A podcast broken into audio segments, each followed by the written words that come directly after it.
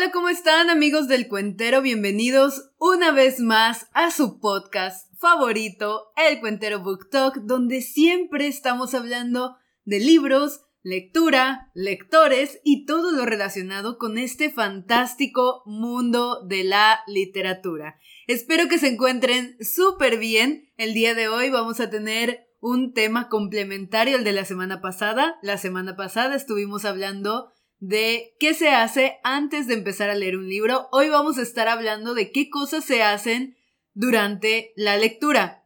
Esto no es una receta, no significa que todo el mundo haga esto, sino vamos a estar experimentando, explorando las diversas formas que hay de leer o las diferentes prácticas que se hacen durante la lectura. Pero antes de que empecemos, yo me presento.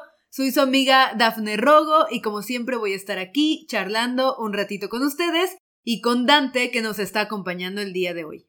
Hola, ¿qué tal? Bienvenidos a otro programa más. Yo siempre digo programa. Hola, ¿qué tal? Estamos aquí una vez más platicando sobre libros. Muy contento de que llevamos cuántos programas ya, cuatro, ¿no? Este es el cuarto. Fantástico. Y hemos tenido eh, respuestas, buena respuesta por parte de la comunidad del cuentero, que es fabuloso escuchar sus eh, comentarios Agradecemos los comentarios de la vez pasada y obviamente los invitamos a seguir haciéndolo porque para nosotros es muy enriquecedor. Eh, dejemos en claro que muchas de las opiniones que se dicen en este programa son personales, tanto de Dafne con, y, las mías, no son o no tratamos de decir que nuestra verdad es absoluta, simplemente cada mundo es eh, una realidad distinta y nosotros queremos compartir la nuestra con la intención de que ustedes eh, puedan identificarse y si no se identifican, al menos pueden saber o conocer un punto de vista distinto que va a enriquecer su entendimiento sobre todo esto que es el mundo de la lectura. Así que espero que se queden este, en este programa toda la el tiempo que sea necesario o el que llevemos y que obviamente lo disfruten. Sí, además, eh, pues como dices tú, esto no es una sola fórmula, y es más para que ustedes encuentren diferentes formas de leer y experimenten, ¿no? O sea, se metan más en este mundo de la lectura de una forma diferente. Aquí estamos compartiendo entre lectores, que es lo que hacemos siempre en el cuentero, y de hecho me queda muy en la mente algo que decía Cecilia, una de las chicas que está con nosotros en el círculo de lectura de los domingos, que decía que generalmente los lectores se sienten locos y solos. ¿Tú cómo lo ves, Dante? Yo le decía que Personalmente, nunca me he sentido sola en el mundo de la lectura, ni tampoco loca. Creo, sí que soy diferente y a lo mejor podría decirse única y diferente, pero no creo tampoco estar loca. O sea, sí, obviamente sé que mi realidad es, es diferente a la de los demás, de los demás lectores, pero es diferente en todos los aspectos, ¿no? Cada persona es un individuo, vive, las la, vive la vida de forma diferente pero no creo llegar a considerarme como loca y sola. ¿Tú qué opinas? ¿Qué opinas? Bueno, yo creo que no te consideras sola para empezar, porque hemos... Te tengo a ti. En, casa hemos tenido acompañamiento, ¿no? Eh, somos una casa de personas que, pues, lectoras, ¿no? Que nos gustan los libros. Y yo también, respecto a eso, no me siento solo, pues obviamente con, contigo es imposible sentirse solo hablando de lectura. Habla hasta por los codos. En ese aspecto no. Ahora, con lo de locos, la verdad que sí, sí me identifico con Cecilia, porque, bueno, en un mundo donde nos están queriendo imponer muchas formas de pensar, todos estas, eh, pues, nuevos pensamientos a los que llaman progresista muchas veces, eh, sí siento que es un mundo ya un poco más cuadrado, o no cuadrado, pero sí como que quieren imponer un, eh, un pensamiento para todos. Entonces, dentro de este mundo es muy bueno ser una persona loca. Loco en el sentido de que vamos a romper esquemas, vamos a seguir contra... Em, contra la marea, por así decirse, no diciendo que vamos a cometer eh, infracciones a la ley o cosas así, obviamente no, sino en toda esta parte ideológica, ¿no? Crear nuestras propias conclusiones, nuestras propias ideologías, nuestros propios pensamientos, y eso es una persona loca, y sí, me considero una persona muy loca. ¿Tú crees que yo estoy loca? Em, quiero emitir ese, ese comentario, pero... es que me quedé con esa idea, ¿no? Y al menos yo eh, pues como dices, o sea, te he tenido a ti, he tenido a mi mamá, que es quien nos metió en este mundo, y siempre he buscado como tener un amigo, algún amigo lector, entonces quizás por eso no me he sentido tan loca también. Pero bueno, como dices tú, me gusta esto que dices de que estamos como buscando cosas fuera de, de lo cuadrado y en ese aspecto, si me identifico, sí creo que ser una persona que busca más allá de lo, lo, lo, lo que nos impone la sociedad. Entonces, bueno, está bien. Estoy contigo, Cecilia. Estoy loca también. y bueno, eh, agradezco mucho, por cierto, los comentarios y aprovecho por invitarles a quienes nos, quienes nos están escuchando, porque luego lo dejamos para el final y nos quedamos sin tiempo. Eh, para continuar uniéndose al círculo de lectura que tenemos los domingos en Facebook, tenemos un grupo que se llama El Cuentero Book Club, donde elegimos un libro entre todos los que formamos la comunidad y lo leemos durante cuatro o tres semanas, dependiendo de la extensión del libro. Al parecer vamos a leer El Gran Gatsby. Déjame decirte que va ganando en votos. Todo el mundo quiere que tú entres a discutir este libro, así que si quieren leer El Gran Gatsby en comunidad, están eh, bueno, son bienvenidos en el Cuentero Book Club. Búsquenos en Facebook y si no, pueden seguir las grabaciones aquí en este canal de YouTube donde lo subimos cada martes. Perfecto, si leen Gatsby o eligen Gatsby, yo me uno perfectamente y podremos discutir acerca de Daisy con toda la, eh, la libertad del mundo sin problemas de spoilers. Y antes, igual de empezar con nuestro, con nuestro tema, que esto da pie al tema, voy a leer los comentarios de la semana pasada. Estuvieron algunos comentándonos qué opinan. Por acá, Santino Guerra dice que le encanta escuchar los audiolibros mientras hace ejercicio. Genial, somos dos. Ya es, y aparte dice que nuestros audiolibros del cuentero, así que bienvenido, muchas gracias Santino. Por acá Valkis dice que en su trabajo hay anuncios por altavoz constantemente así que se ha acostumbrado a escuchar audiolibros durante su hora de almuerzo para desconectarse del ajetreo y regalarse un me time, dice. Ahí podría haber una opción de hackear esos altavoces y poner el cuentero Book Talk. también, también. O los audios del cuentero. Por acá dice que los audiolibros son geniales para leer durante el día cuando estás organizando tu casa o caminando, pero la verdad es que si voy a leer un libro físico, también prefiero leer de noche antes de acostarme. El mejor momento. Y dice, bueno, aquí nos puso varios comentarios, me imagino que iba escuchando y nos iba comentando. Dice, yo soy Tim, me mareo en el auto. es como tú. Bienvenida al club. Dice, pero en el avión dice que no tiene problema porque solo baja la persiana de la ventanilla. ¿No lo has intentado? Claro, de hecho, eh, no lo dije el programa pasado, pero cuando estoy en el avión no es que no lea porque no pueda, sino porque soy de las personas que me gusta ver el cielo en todo el viaje, ¿me entiendes? O sea, me, me enfoco precisamente en la ventana, siempre pido ventana, así que no, realmente no, por eso es que no leo en los aviones. Sí, esa es otra, esa es otra opción, que no quieras leer. Por acá dice también, dice que no sabe si somos fans de Dan Brown, porque dice que ella sí lo es y no se pierde nada que publica, pero dice que el caso es que con sus libros le pasa algo que normalmente no le sucede con otro libro, y es que a raíz de sus libros siempre está mencionando lugares u obras de arte reales que se me hace necesario tener mi celular o mi laptop con Google a la mano para poder saber y apreciar de lo que está hablando. Precisamente hoy, el tema de hoy, vamos a tocar esos puntos, así que quédate a escucharlo. Bueno, y del de ser fans de Dan Brown, lo voy a anotar, espérense porque me gustaría recomendar, yo también soy fan de Dan, de Dan Brown. No he leído los últimos que he escrito, pero sí he leído los más viejillos, entonces me gustaría recomendar algunos libros de él. Por acá, el usuario U2U2 que dice que se llama Carlos, ya sabemos cómo se llama, dice que acaba de escuchar el último podcast y que está deseando escuchar el próximo, dice que igual en la lectura le gusta hacerlo con calma y ponerle como se merece los cinco sentidos a nuestro trabajo nos felicita por el podcast, dice que su nombre es Carlos, que tiene 42 años y vive en España, que nos agradece muchísimo en los comentarios del podcast, que dice que no se imaginan, eh, dice que bote di en el sofá y eso a mi edad, me imagino que bote de saltar. Sí, sí, claro. Eh, dice sobre lo comentado muchas cosas interesantes, se queda con el posible análisis del principito, ahí hay una persona que le gustaría escucharlo.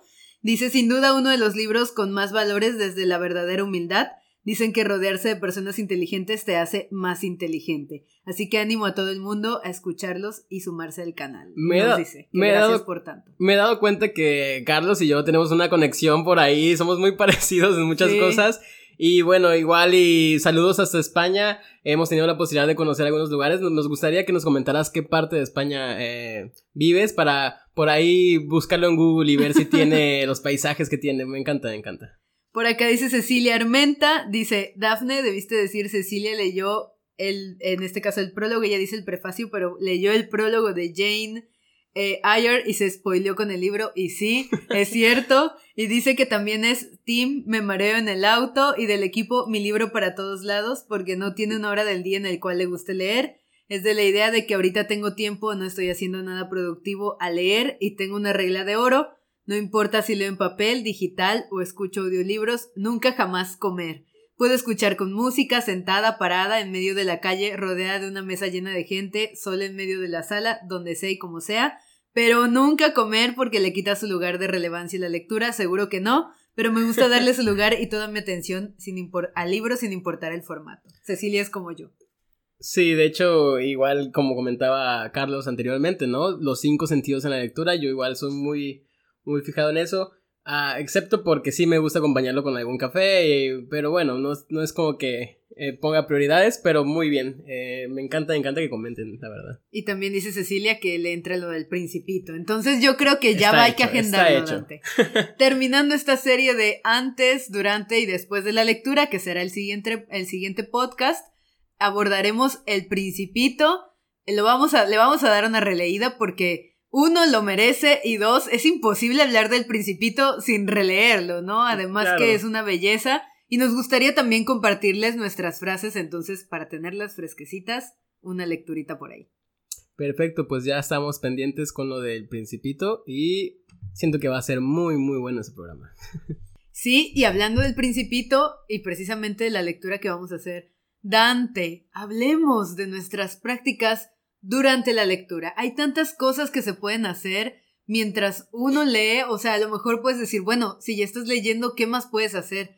Pero uno como lector tiene como diferentes formas, le llaman como herramientas, habilidades, eh, estrategias cognitivas, en las cuales tú solito eh, vas descubriendo cómo se te queda más el libro, cómo disfrutas más la lectura, cómo aprendes de este libro. Es imposible leer un libro sin aprender de él. Entonces, hay diferentes cosas. Por ejemplo, lo que nos decía Valkis, ¿no? Ella con Dan Brown se va corriendo a Google a buscar qué es lo que está hablando el autor, que por cierto las obras de Dan Brown no solo habla de lugares, sino habla de obras de arte que uno se queda así como de, no, tengo que verla para poder imaginarme la situación. ¿Qué haces tú, además de googleas, por ejemplo? Claro, como comentaba el programa pasado, em, para poder leer La Divina Comedia de Dante Alighieri, tenía que investigar al momento, porque salen unos nombres muy extraños o, las personas que no estamos familiarizados con ese tipo de... Eh, la mitología que se usa, ¿no? Quizás conoces los, los, más reconocidos ah, ah, históricamente, pero hay unos que sí son muy precisos o, en o que hablan sobre la historia de, aquel entonces, de la Italia de aquel entonces. Así que pues sí, tienes que estar ah, teniendo tu Google a un lado para poder eh, entender lo que está diciendo, ¿no? Incluso yo creo que de la Divina Comedia se puede recomendar una versión anotada, como le llaman, que significa que trae notas al pie, te evita la fatiga de ir a Google o de que si no tienes eh, una computadora a la mano, eh, puedas leer ahí mismo esa referencia. Sí, así es, buscar una, una edición donde venga una anotación a pie de página para que pueda sustentar un poco y contextualizarse, pues más o menos, pero aunque nunca nada va a suplir a un Google, ¿eh? Créeme. sí, porque además, bueno, a mí personalmente Google no soy muy fan, porque a mí lo que me pasa es que me voy a la referencia y de la referencia viene algo interesante y me quedo leyendo otras páginas y ya mi libro pasa como se queda en stand-by. Entonces, la verdad, personalmente, yo casi no utilizo Google, prefiero como dejarlo ahí, seguir leyendo y a menos que sea algo como demasiado importante para el libro y que no me permita avanzar, sí, pero si no lo es, si solamente es como mencionado, eh, yo prefiero seguir, continuar la lectura y a lo mejor revisarlo después. Si yo quisiera retomar la analogía de, de la vez pasada, ya ves que estamos del enamoramiento. comparando la relación sentimental con tu lectura. así que, bueno, en esta etapa de podría decir de desarrollo, ¿no? De, pues, desarrollo durante, la, durante la lectura, durante la relación. Pues yo, em, aquí tengo anotaciones, eh, tengo aquí anotado que eh, también aquí en esta etapa de la relación son muy importantes los detalles, ¿no? Por ejemplo, eh, tenemos el detalle de subrayar, ¿no? Em, por ejemplo, yo, cuando estoy leyendo libros que traen mucha carga, pues, de estas citas o frases, ¿no? Que, de sabiduría. De sabiduría, que hay que reflexionarlas o que son de estas frases que suenan hasta prácticamente em, eslogan de, de alguna empresa, ¿no? Así súper geniales. Lo que hago es agarrar mi marca texto y rayar el libro. Sí, señores. Me muero. Soy de los que tatúa sus libros. Así que eh, ese es un punto que, ¿por qué no lo comentamos? Eso que dices de tatuar el libro me gustó porque a mí me gustan mucho los tatuajes, pero en la vida subrayaría un libro. Para mí, eh, yo soy de las personas, y aquí hay una variedad de opiniones. O sea, me he encontrado con, no sé, doctores en literatura que dicen, sí, hay que subrayar los doctores en literatura que dicen, no, es un sacrilegio. O sea, es como, hay tanta variedad de gente que habla y tanta gente parecida que tiene eh, opiniones diferentes que eh, he leído, por ejemplo, la gente que dice, si un libro está intacto, o sea, no está doblado, no está eh, manchado o roto, significa que nadie lo ha leído, ¿no? Pero también están las personas que dicen, hay que guardar su libro y que esté bonito. Yo, yo personalmente, no me gusta rayar mis libros, para nada no me gusta doblarles las páginas, no me gusta anotarles, y esta es otra de las cosas que, que se puede hacer durante la lectura, anotarles en la orilla de la página ideas o algo que complemente, algo que te surja a ti, yo definitivamente no puedo. A lo más que he llegado, y eso más me ha obligado el círculo de lectura, ha sido a marcar las páginas en donde están las frases que me llaman la atención. Pero debo decir que antes del círculo de lectura yo no marcaba absolutamente nada. Lo que hacía era escribir las frases en un cuaderno, cuando el celular era más... Eh, nada más era para llamar y mandar mensajes escribiendo un cuaderno, tenía, tengo un cuaderno de frases. Actualmente lo que hago es tomarle una foto a la página y lo voy guardando en mi carrete y ya con el tiempo eh, lo paso a otro lado o los tengo ahí pendientes, pero nunca, nunca rayar un libro. Es muy interesante porque como tú dices, la analogía de los tatuajes, eh, tú tienes, me parece, como tres tatuajes Cinco. Cinco tatuajes y no tienes rayado tu libro, ¿no? Sí. En cambio, yo no tengo ni un solo tatuaje, pero tengo rayados mis libros. Entonces, a lo que quiero, a lo que quiero llegar es que el libro es una extensión tuya. Yo lo compro, es mi libro, es mi cuerpo. lo puedo rayar. y este, yo lo puedo rayar, así como yo puedo rayar mi cuerpo con un tatuaje. Entonces, la persona que te diga, oye, Daf, no te tatúes, es, ¿qué le vas a decir? Claro. Entonces, bueno, son gustos. Mientras yo lo compre, yo le pague. En cambio, si vengo yo, te agarro tu libro y lo ah, rayo, te vas a enojar. o es como si yo llegara y te pintara una carita feliz en la cara, ¿no? sin eh, avisar. Sin avisar. Entonces, yo creo que están completamente en libertad. Eso es lo bonito. Tenemos decisión siempre y cuando sean tus libros. Claro. Muchas veces te prestan libros, los agarras para leer. Eso sí, déjalos como te lo, te lo dieron. O sea, como lo recibiste, lo devuelves. Bueno, mientras sea tuyo. Para empezar, devuélvelo. para empezar, por favor. Eh, así que sí, tú eres libre. Yo, por ejemplo, me gusta ver cuando hay muchas páginas eh, rayadas. Porque digo, wow, este libro, mira la calidad de este libro. O sea, pasas las hojas y ves puras anotaciones. Es porque aprendiste demasiado o te ayudó o te puede ayudar demasiado, ¿no? así que yo recomiendo, ráyense. Comenten que son Team tatúo mi libro o Team eh, conservo mi libro.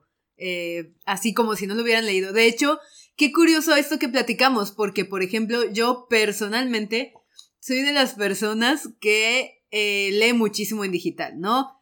En primer lugar, porque pues las obras de dominio público son de dominio público, son patrimonio de la humanidad y son gratuitas para todos. Entonces, yo casi siempre lee un libro por primera vez en digital. Es muy raro que lea un libro por primera vez en físico que yo diga lo voy a comprar para leerlo por primera vez. Generalmente es porque me lo regalan o algo pasa por ahí, ¿no?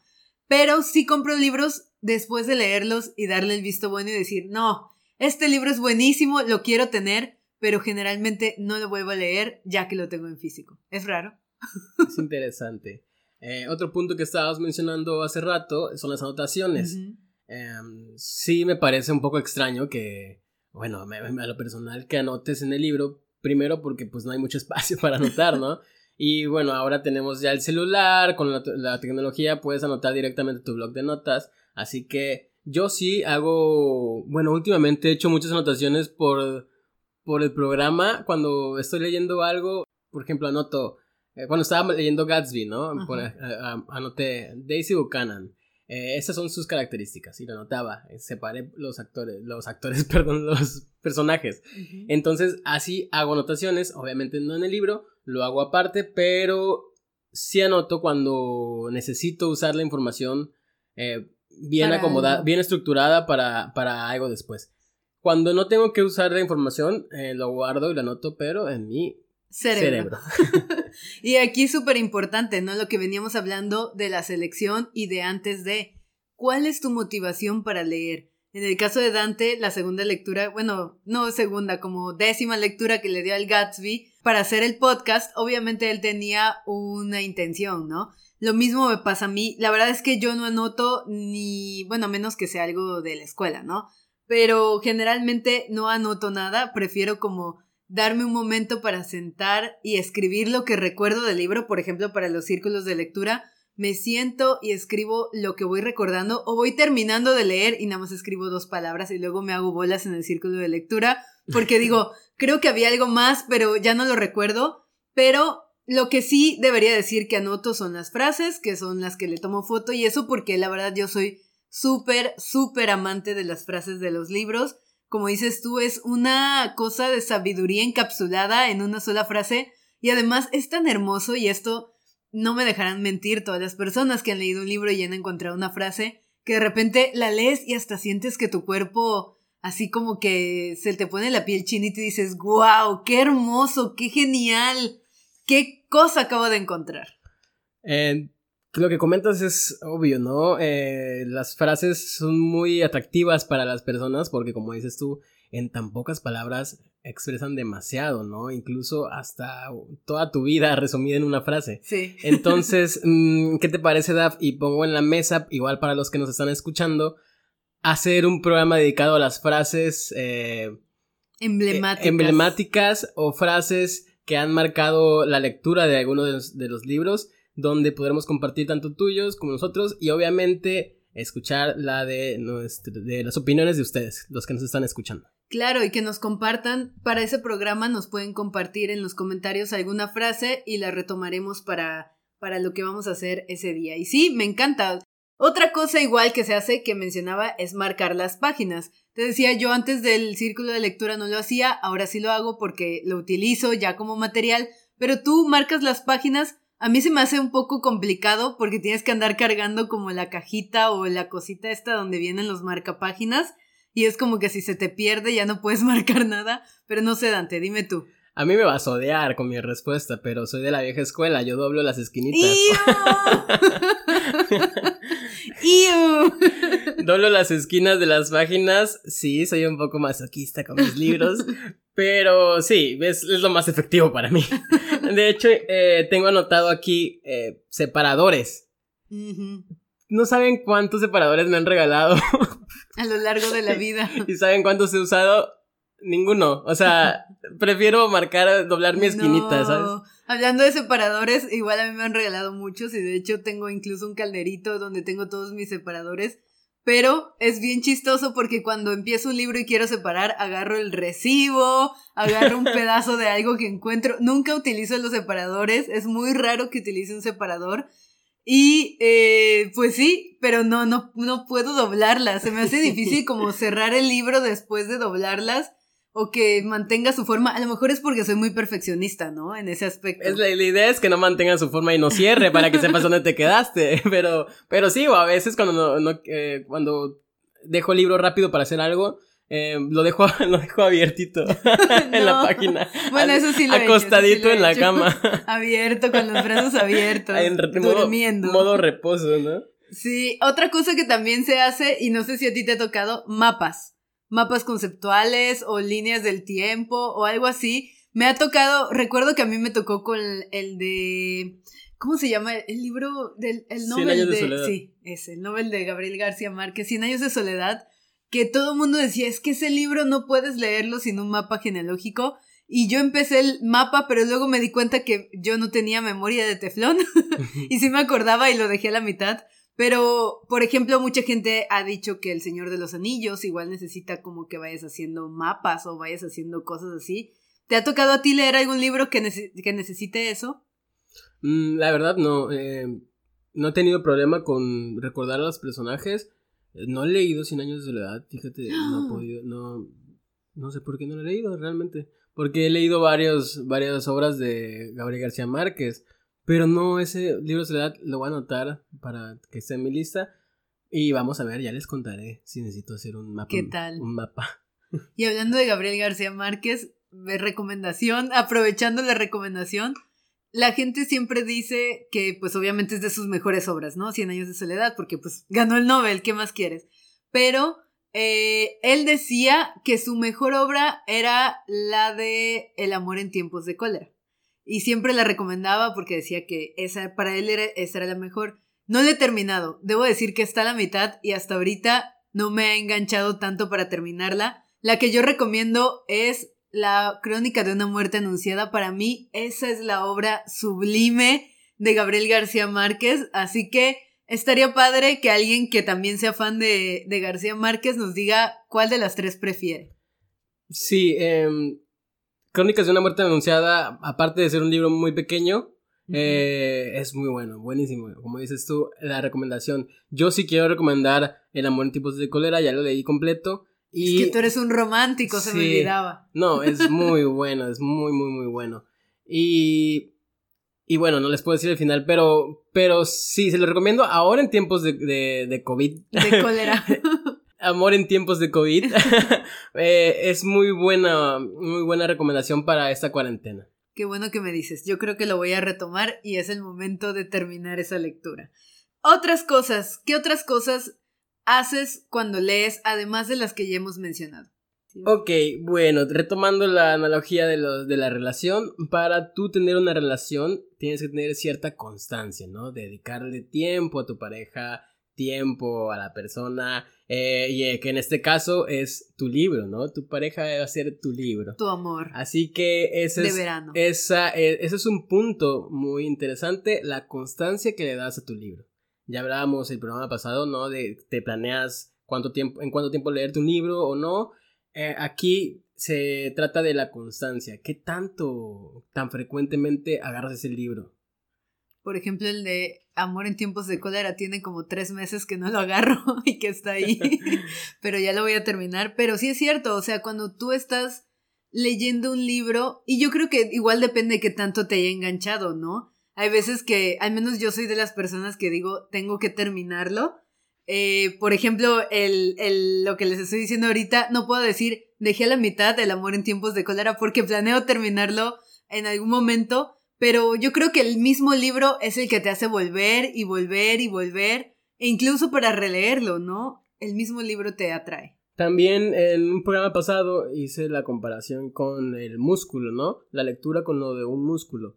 Y aquí vuelvo a mencionarlo. La frecuencia, para las personas que están iniciándose en la lectura, ¿no? Esto es más para las personas que van iniciándose.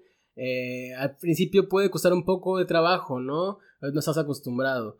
Pero la constancia, la frecuencia, la dedicación que le pones a tu relación con ese libro va solidificando, ¿no? Uniendo, dándole fuerza a esa relación. Entonces, ya después de un tiempo vas a, desarrollar un hábito, ¿no? Ya ven esta, esto que viene de la psicología, de que entre más repitas una cosa, más fácil tienes, eh, más fácil te va a hacer eh, hacerlo en un futuro. Entonces sí, así se crean los hábitos. Si les cuesta trabajo eh, agarrar tan seguido un libro porque les parece un poco tedioso o se desesperan, em, esa, esa, esa es la idea. Dedícale tiempo a tu pareja, a tu librito, ese librito desprotegido que ves en tu casa, es que, estás, que está ahí en tu cuarto, léelo de vez en cuando, dedícale eh, unos tiempos y márcate metas incluso, eh, hasta que se crea este, este hábito, ¿no? Ya después verás que hasta tiempo te va a hacer para falta para, para leer tus libros. Claro, algo que, que es importante es que tú quieras leer. Eso es básico. O sea, si tú no quieres leer, hagas lo que hagas, no vas a poder. Pero si tú dices, me cuesta trabajo, pero quiero hacerlo, entonces te va a llevar a eso. Por ejemplo, en mi caso, me empecé a crear el hábito, eso no lo hacía antes, yo era de las personas que agarraba un libro el día que no tenía nada que hacer porque desde que lo empezaba hasta que lo acababa lo dejaba.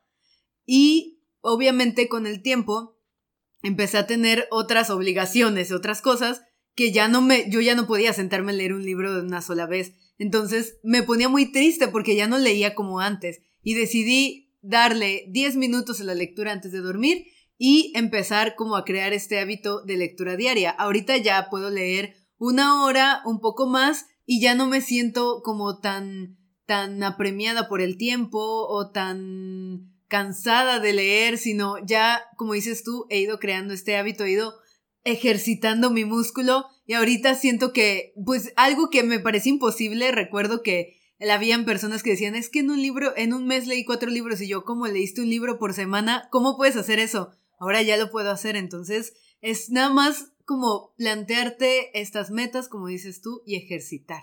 La dedicación que le pones a tu relación con tus libros. Ese es el punto. También otra cosa que tienes que eh, dedicar mucho a tu relación es la comunicación. Para cualquier tipo de relación es la comunicación. En este caso, ¿cómo se traduce en la lectura? La comunicación con la lectura es saber escuchar, ¿no? Saber analizar, eh, detenerte a leer, eh, a entender lo que estás leyendo. Eso es saber escuchar a tu libro entenderlo, ¿no? Para después poder dar cierta retroalimentación, que son los consejos que comúnmente le das a las personas después de que las escuchas, pero lo mágico es que estos consejos son para ti, ¿no? Eh, tú escuchas, escuchas lo que el autor te está diciendo y después tú aconsejas, ¿no? O, o, o ajá, sí, le das un consejo de, después de lo que escuchaste, pero ese consejo va a ser para ti y eso es grandioso. Yo creo que eso es básico, porque cuántas personas no leen un libro y se quedan con la historia, ¿no? O sea, no con lo que el autor te quiere decir. Y eso, como dices, es súper hermoso porque eso, logras una plática con el autor en el que él te está, él o ella te está diciendo algo y tú lo estás entendiendo e incluso tú puedes responderlo. Hay otra cosa muy importante que me gustaría eh, señalar aquí y es que cuántas veces no he escuchado que dicen, pero es que si lo dice un libro, pero es que ese libro es bueno el libro es excelente, pero tu opinión sobre el libro, lo que tú opinas que puso el autor ahí, es independiente del libro. El libro puede ser el Nobel, como estábamos diciendo ahorita, ¿no? O sea, yo, yo me puedo dar eh, el lujo de decir, para mí el Nobel no es la mejor obra de Gabriel García Márquez. Para mí es esta porque a mí me habló de una forma diferente, tuvimos una comunicación diferente. Entonces hay que permitirnos tener estas opiniones. Muchas veces siento que hay lectores que tienen miedo de decir este libro no me gustó o el autor está mal aquí porque yo considero esto. Es válido mientras tú sepas por qué, o sea, no digas nada más está mal porque así se me hace, sino está mal porque yo considero esto y el otro. Es súper válido que tú no concuerdes con el autor o que tú digas ese libro no me gustó. Precisamente tocaste el siguiente punto que tengo aquí en mi lista, la lista del amor, eh, que mi lista me dice que no todo en una relación es color de, color, color de rosa, ni todo es perfecto, no todo es amor. Y llegamos al punto de las peleas. En todas relaciones hay peleas. ¿Cómo es la pelea con tu libro? Como tú mencionas, eh, los desacuerdos que tienes tú con el autor. Hay veces que un autor te puede parecer, eh, bueno, yo veo en tu libro de lectura, en tu círculo de lectura que dicen, eh, se me hace una frase muy machista, ¿no? Eh, entonces, esas son las peleas, esas son las peleas que tienes tú con tu libro, los desacuerdos, oye, no me gustó para nada lo que comentó. Porque a lo mejor y el autor vivía en una época racista, ¿no? Claro. Entonces, esos son los desacuerdos. Puedes pelear con tu libro, puedes refutarle cosas, ¿no? También sus tesos que no te agradan. Esto pasa mucho con los libros de donde te encariñas con los personajes y de pronto el autor los mata. Les da, cuello, ¿no? Sí. Entonces, te vuelves a pelear con tu libro, ¿qué te pasa? ¿Cómo pudiste? ¿Qué te crees? Y casi lo cortas, ¿no? Tienes ganas de dejarlo por ahí tirado. Entonces, eso es parte también de una relación con tu libro. Estos desacuerdos, estas peleas, este lado oscuro, ¿no? Y algo también muy importante que tú mencionas es el contexto. Esa es otra cosa súper importante cuando estás leyendo y súper importante para la comunicación en general, no solamente con el libro. ¿Desde qué contexto te está hablando la otra persona? Porque esa persona te puede decir, no, para mí el hecho de que una mujer haga esto es bueno, ¿no? Aunque tú consideres que no lo es, pero ¿cuál es el contexto? Entonces es importante que cuando tengamos estos desacuerdos con el libro, siempre pensemos en desde qué contexto nos está hablando el autor, qué era lo que él o ella vivía en aquella época, qué era lo que vivía la gente en la época del libro, porque nos encontramos libros en los que el autor es de esta, esta época, pero está narrando una historia de hace 100 años, ¿no? Entonces, eh, aunque él o ella no considere esas acciones como positivas o como viables actualmente, las plasma en su libro porque son del contexto de la época, ¿no? Sería irreal pensar en un personaje que no actúe de acuerdo a su época. Entonces, el contexto es súper importante para todos los libros y por eso lo que mencionábamos, ¿no? Antes de leer siempre es importante leer un poco sobre el contexto del autor, leer un poco sobre el contexto en el que está escrito el libro, para que no tengas estas peleas tan fuertes con tu libro y no cortes con él, sino simplemente digas, ay, me caes mal, pero bueno, es cierto, estás hablando de hace 300 años cuando las mujeres no podían votar, ¿no? sé, no sé, es una, es una situación. Entonces terminas disfrutando este libro porque incluso te das cuenta de cuánto ha cambiado la humanidad, de cuánto tú asimilas sobre la humanidad, eh, qué tan crítico eres sobre lo que pasa en el mundo. Entonces son tantas cosas bonitas que puedes sacar de un libro que es indispensable como tener este, este, detenerse un momento antes de cortar el libro. sí, a veces es muy necesaria estas peleas, ¿no? Porque es, son lo que te van a llevar a entender el, tu libro, ¿no? Hablábamos de la comunicación, esa es parte de la comunicación, saber contextualizar lo que estás escuchando. Ahora, el punto que tocábamos, sé que te va a apasionar mucho este punto. ¿Qué pasa con las peleas que tienes con el autor cuando matan a tus personajes favoritos? ¿Qué pasa? Tú dímelo, Harry Potter. Pues en mi caso, debo decir, y hablando de Harry Potter, por cierto, en donde, bueno, yo hablaría más de Los Miserables. Creo que de las muertes que más me han pegado han sido de las de Los Miserables. Incluso lloro cada vez que leo esa parte. Para mí, al menos desde mi punto de vista de lectora, creo que he llegado a entender o a aceptar, creo que esa es la palabra, he llegado a aceptar que el autor hace lo que quiere con su historia, ¿no? Entonces, ya queda de uno decidir si una muerte te va a arruinar toda la experiencia o, simplemente es parte de lo que hace la historia la historia, ¿no? Eh, al menos a mí sí ha llegado, o sea, sí he tenido como conflictos, pero debo decir que al menos eh, nada como, como que yo termine cortando con el autor y yo diga, no, te odio por esto o algo así. No, la verdad es que no. ¿Tú? Claro, no, obviamente no va a arruinar mi lectura un, algún hecho o algún suceso que no, que no esté de acuerdo. Eh, iba a poner un ejemplo, pero em, no quiero spoilear tampoco. Así que vamos a hablar de Harry Potter, ¿no? Yo creo que todo el mundo ha visto las películas y sabe lo que pasa. No todo el mundo, no todo el mundo, pero... Bueno, hablar en general. Generaliza. Hablar en general. Por ejemplo, a la, muerte de algún eh, personaje que sea mi favorito o algún suceso que le ocurra a este personaje que no esté de, acuerdo, que diga, pero ¿por qué? O sea, ¿qué necesidad había, no?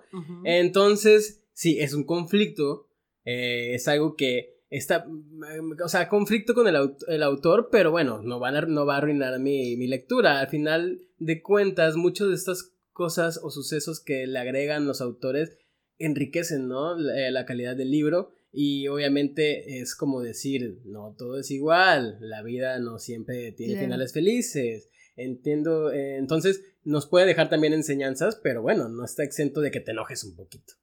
Claro, y además, eh, spoileándoles un poco el tema de la próxima semana, eh, tú también puedes hacer algo después de eso. Yo recuerdo, ahorita que mencionas Harry Potter, recuerdo que algo que no me gustó de Harry Potter era que eh, Hermione no se hubiera quedado con Malfoy. Para mí era como demasiado obvio o demasiado necesario dentro del libro. Entonces me acuerdo que yo escribí unos fanfiction en donde ponía lo que a mí me parecía que pasaba después de que terminaba Harry Potter y cambiaba todas estas cosas que no me gustaban y debo decir que lo menciono porque apenas a la semana pasada me llegó un correo de alguien que escribió en mi fanfiction que le había gustado y debo decir que esos, o sea, ese fanfiction es como del 2007, yo creo, o sea, viejísimo, es más, ni siquiera me acuerdo de cómo entrar a esa cuenta, ahí quedó para la eternidad ese escrito, pero eh, pues simplemente hay otras formas, ¿no? De, de decir, bueno, yo lo hubiera hecho así y eso es lo más padre, ¿no?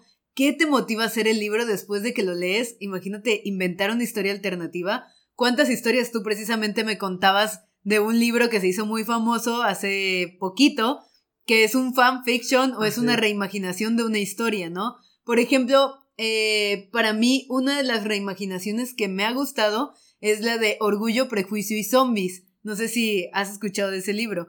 Pero esa, vi la película, no he leído el libro y de hecho lo tengo pendiente, me gustaría leerlo. Pero vi la película y me pareció muy bien logrado esa reimaginación y lo agradecí. Debo decir que agradecí que la autora eh, hiciera lo que quisiera con, con el libro de Jane Austen. Y a mí no me parece un sacrilegio, porque igual hay personas que dicen, ay, sacrilegio, ¿no? No me parece un sacrilegio. Para mí, incluso las series y las películas que son reimaginaciones de los libros son una delicia porque es lo que esa persona interpretó de esta lectura, ¿no? Entonces es algo hermosísimo que si ustedes como Dante se quedan con esa espinita, les invito a crear a partir del libro y a crear lo que a ustedes les hubiera gustado que pasara en el libro. Claro, es muy buena la, recomendación y también pues eh, motiva un poco a empezar a escribir, ¿no? Muchas veces eh, nos quedamos solo con la lectura y bueno, yo soy de las personas que me encanta escribir, siempre tengo, escribo pensamientos, nunca los comparto, pero eh, siempre escribo pensamientos, tengo frases ahí mías que voy elaborando y, y bueno, muchas veces nos quedamos con esa espinita, como tú le llamas, y es muy buena recomendación de escribir lo que nos parezca. Claro, esa es una. Otra cosa igual que pasa durante la lectura, y yo creo que esto igual es algo que todos los lectores eh, hacemos, tú mencionabas, eh, son las predicciones, ¿no? ¿Quién no se pone a predecir lo que, o se pone a imaginar lo que va a pasar en el libro? Pero aquí lo importante no son las predicciones, sino ¿qué pasa cuando predices las cosas y van pasando? ¿Qué pasa, al menos a ti? ¿Qué te sucede?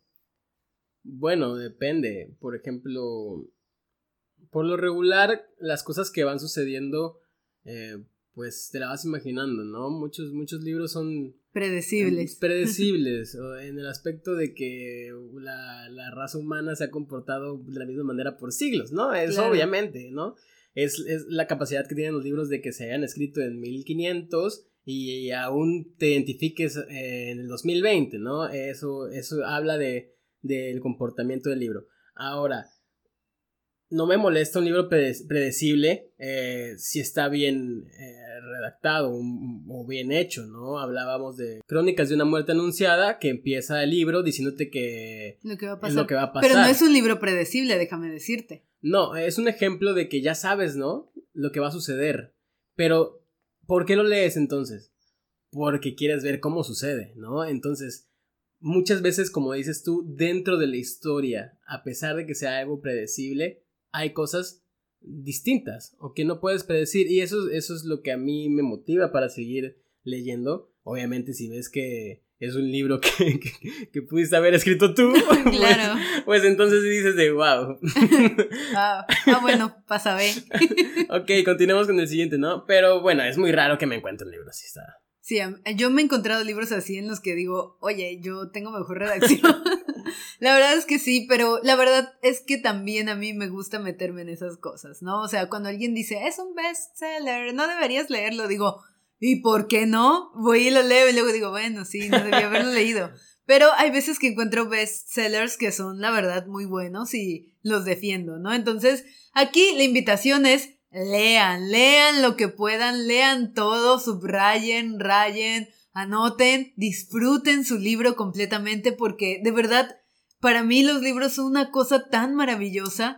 Por eso siempre ando invitando a la gente a leer un libro y les digo, te parece aburrido, pero en verdad cuando empieces vas a ver que no lo es.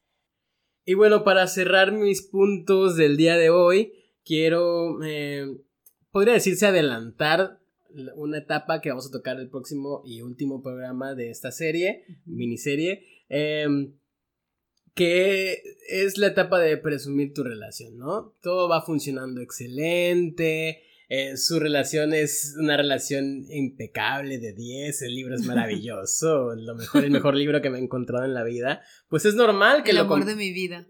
Es normal que lo comentes, ¿no? Que platiques, eh, que la gente se dé cuenta. ¿Y cómo logras esto? Pues socializando la lectura, ¿no? Por ejemplo, un ejemplo rápido, como dije, podemos, vamos a retomarlo el próximo episodio.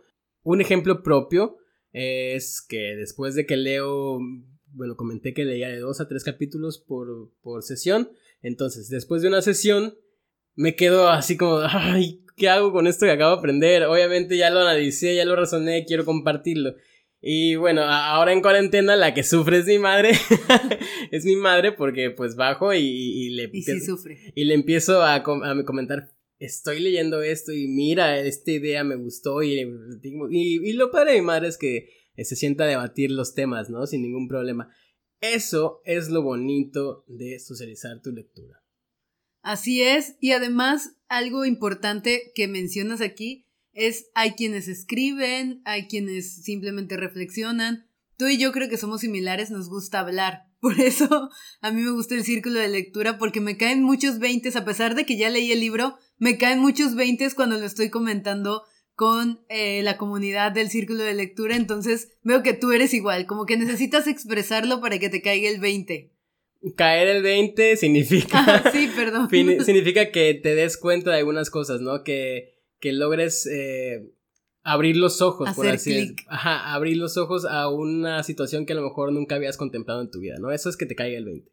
Sí, y bueno, entonces esas son las formas en que uno puede disfrutar durante la lectura, son algunas prácticas que pueden hacer, algunas cosas, estrategias para disfrutar, sacarle jugo a la lectura, porque no es solamente leer la historia, sino hay tantas cosas que se pueden hacer y como mencionaba Dante, la próxima semana vamos a estar hablando de qué tanto podemos hacer después de leer. Obviamente socializar la lectura es una de ellas. Vamos a estar abordándola de forma más eh, detallada, qué formas de, de socializar hay. Así que no se la vayan a perder y recuerden dejarnos en los comentarios qué hacen ustedes durante la lectura para disfrutar su libro. Y bueno, antes de cerrar ya el programa, Dante, la recomendación, ya sabes que siempre recomendamos algún librillo por ahí, además de los que ya mencionamos durante la charla.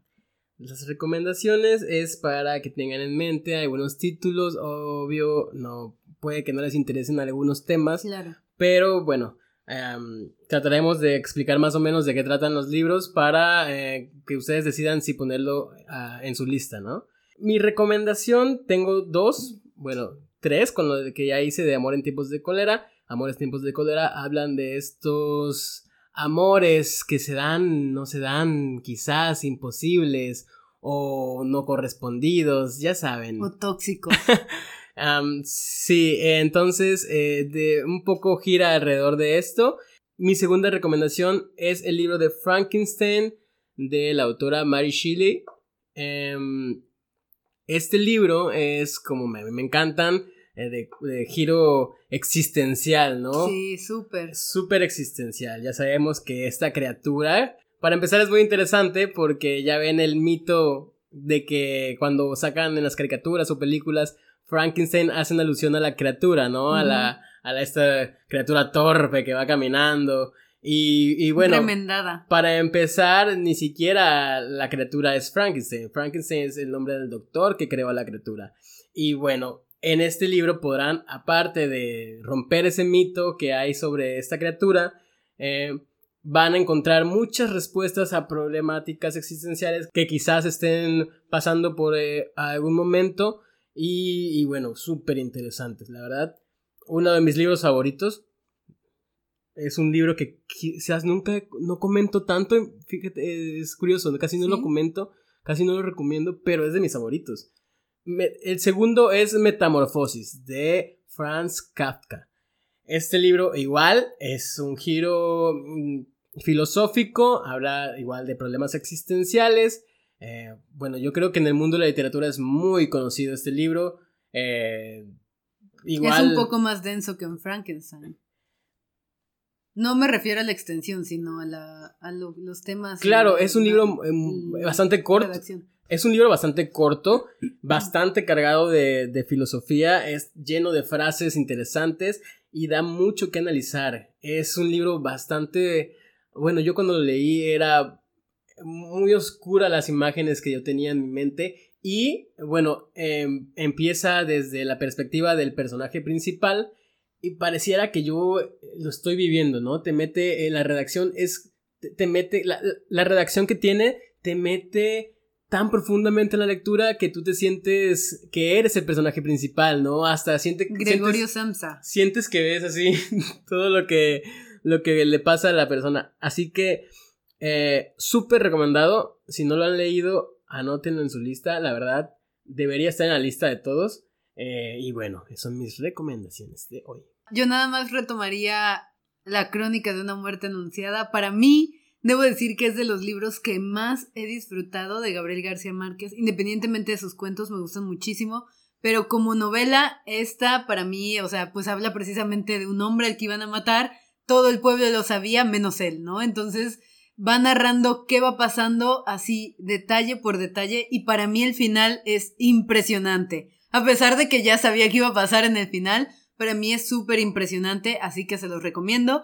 Y lo otro eh, son los libros de Dan Brown. Para mí, el que debería decir que más recomiendo es el de Inferno, que eh, yo creo que en esta época de COVID es súper interesante lo que narra ahí el autor porque habla de, de, la sobrepoblación, incluso habla de un virus, entonces son varias cosas que me parecen súper interesantes, además que algo que a mí me fascina sobre Dan Brown es que combina historia del arte, historia en sí, con sus novelas, o sea, están bien eh, investigadas, bien sustentadas, todas sus novelas tienen esto, hay varias novelas, está el código eh, Da Vinci, que es el el más eh, famoso, pero debo decir que para mí eh, este de Infierno, Inferno, no recuerdo cuál es el nombre exacto, pero este es el mejor, inclusive. Así que yo se lo súper recomiendo si quieren leer algo como de misterio, de aventura y que tenga un poco de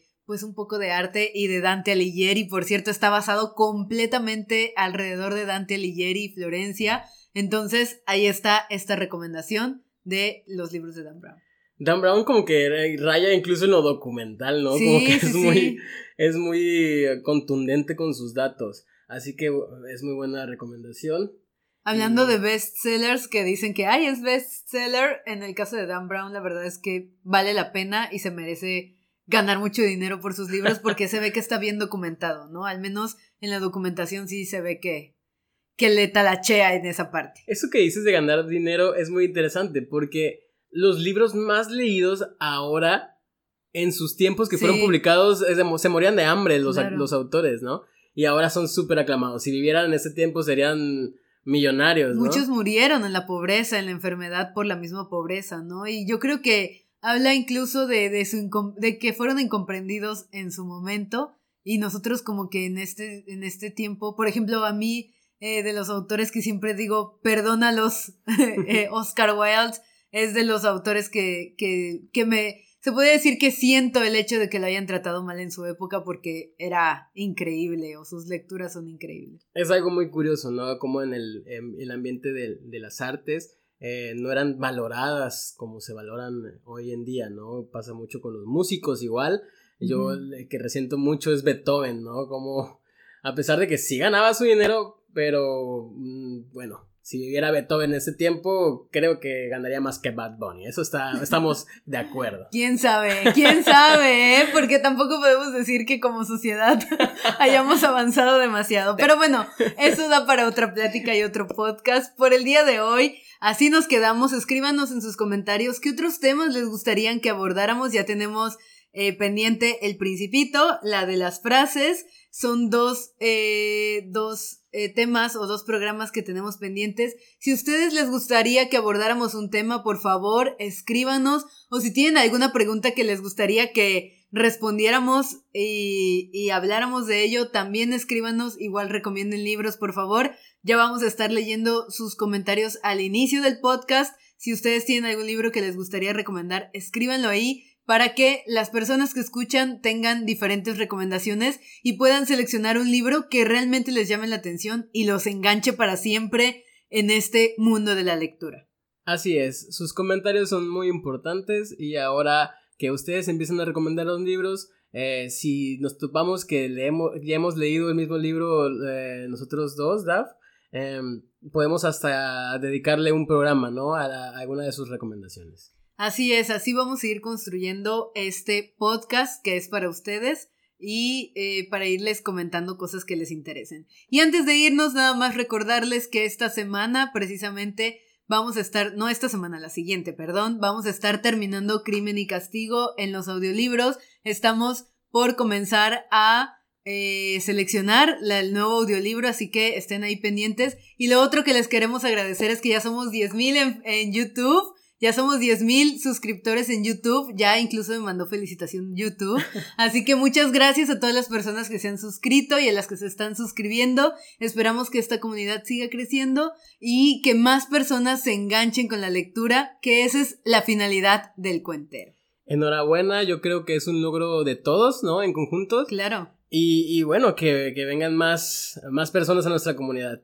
Claro, esperamos tener próximamente 20 mil, decían por ahí en los comentarios. Y pues bueno, ya nos despedimos, esperamos verlos la próxima semana. Recuerden seguirnos en Facebook, Instagram, Twitter, YouTube, si nos están escuchando en Spotify o alguna otra plataforma, para continuar escuchando este podcast.